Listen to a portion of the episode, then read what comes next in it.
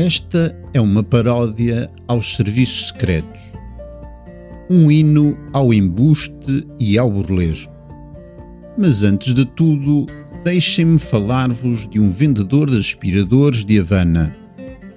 Ele de volta de dois modelos de aspiradores, o turbo a jato e o aspirador atômico. E, no entanto, ele um agente secreto. E os seus agentes a morrerem todos. Mas como podem morrer os não vivos?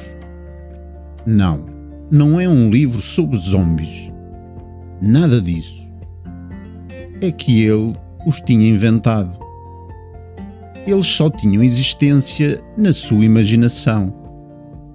Ele era, portanto, um agente secreto, uma fraude.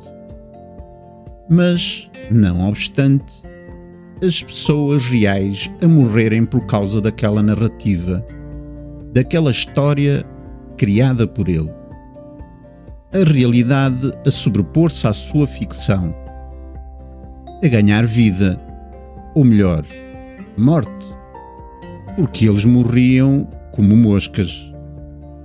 E depois, tudo a decidir-se numa partida de damas regada a álcool e no fim, ele com a medalha da Ordem do Império Britânico.